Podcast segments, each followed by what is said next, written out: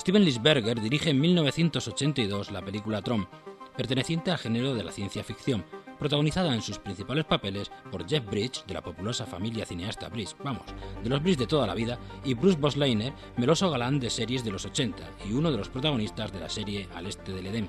Haz funcionar la máquina del tiempo tres años atrás. Kevin Flynn es uno de los jóvenes ingenieros de computadoras más brillantes de Encom.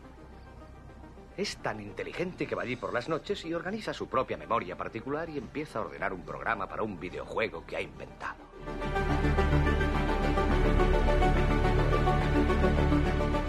Bridge da vida a Flynn, un joven programador que trabaja para una empresa de videojuegos.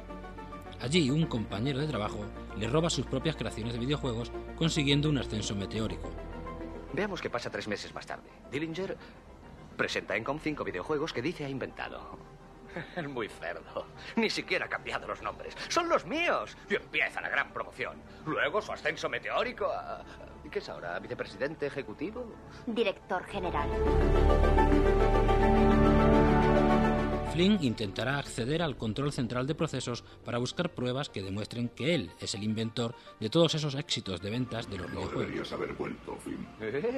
Pero si es el gran control central de programas del que todos hablan. Escúchame. Esto no te va a favorecer nada, Flynn. De verdad. Quieto. Pero en plena faena, el control central consigue absorber a Flynn digitalizándolo al interior del sistema operativo. Mi última advertencia. Estás cometiendo un grave error, Flynn. Voy a tener que ponerte en la rejilla de juegos. ¿Quieres jugar? Pues vas a tener juegos. Una vez allí, en un mundo virtual donde el control central ejerce su tiranía contra los pobres programas, su única esperanza será Tron, un programa diseñado por un compañero de trabajo amigo suyo y que podrá ayudarle a liberar el mainframe de la compañía que le permita regresar al mundo real. ¿Dónde has oído ese nombre? Te llamas así, ¿no? Ese es el nombre de mi programador. ¿Cómo lo sabes? Seguramente porque mi programador conoce a ese Alan. Estaba desorientado por el circuito Tron. Sí, sí, pero, pero ahora lo recuerdo todo. Por ejemplo, que mi programador quiere que llegue hasta el CCP. El mío quiere lo mismo. Ya lo sé.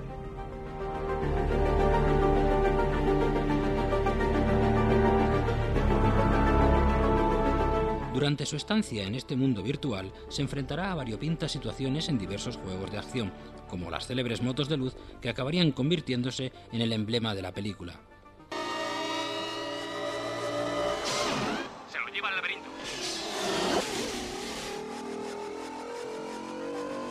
Ahí está. Vamos. Se trata de una de las primeras pelis en usar la computación gráfica y puede presumir de tener en sus vitrinas el Oscar a los mejores efectos de sonido y el premio Saturn Award en 1983, aunque fue por el mejor vestuario. Si bien esta película en principio no alcanzó el éxito ni la repercusión esperadas, con el tiempo se ha convertido en una cinta de culto debido a los gráficos que genera el ordenador, estilo visual creado por el artista conceptual de Blade Runner. Para conseguir este adelanto en el tiempo, Disney compró una máquina única por aquel entonces para abordar esta película, la Super Foley F1, consiguiendo efectos más impresionantes en la época que los que conseguirá su secuela. Curiosamente no obtuvo ningún premio a los efectos especiales, pues se consideraba que usar gráficos de ordenador era hacer trampas. Todo lo contrario que su secuela, que se encuentra entre las posibles candidatas a los mejores efectos especiales en la próxima ceremonia de los Oscars. 28 años después llega la secuela.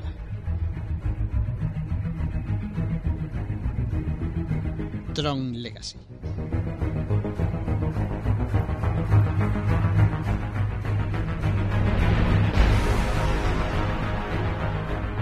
La escena se ambienta en el año 1989. Ahora Kevin Flynn tiene un hijo de 5 años y algunos de los juegos que ha creado se cuentan entre los mejores de todos los tiempos. Pero muy pronto Flynn padre desaparece como por ensalmo y Alan Barley pasa a ocupar su lugar en el puesto de privilegio en la empresa. Te prometí que si me enteraba de algo sobre tu padre, serías el primero en saberlo.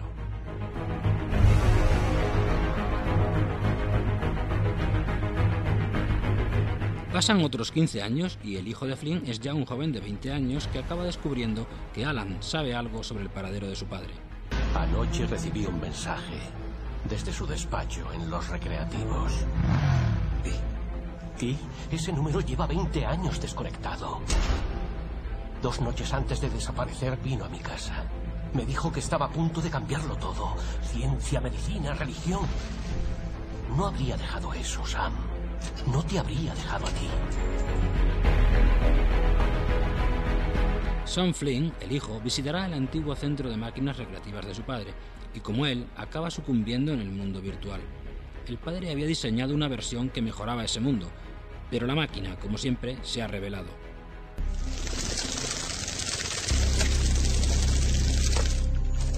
Atención programa. Vas a recibir un disco de identidad. Todo lo que hagas o aprendas quedará grabado en este disco. Si pierdes el disco o no obedeces las órdenes, serás sometido a una inmediata desintegración. Réplica completada. Disco activado y sincronizado. Procede a los juegos.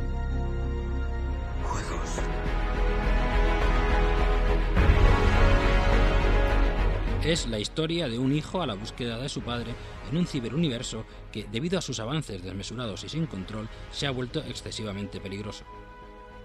¡Kevin Flynn! ¿Dónde estás ahora? ¿Y ahora qué debo hacer?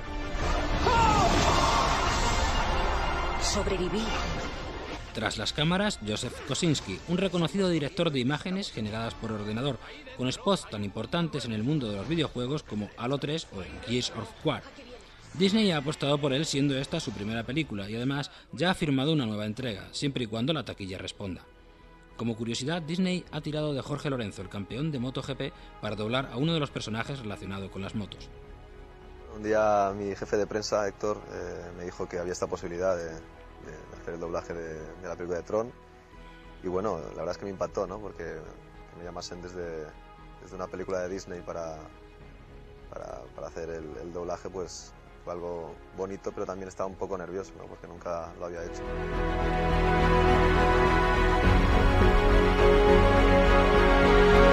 Tron Legacy. Podréis verla a partir de este fin de semana en prácticamente todo el mundo. Y como mandan los tiempos, en tres dimensiones.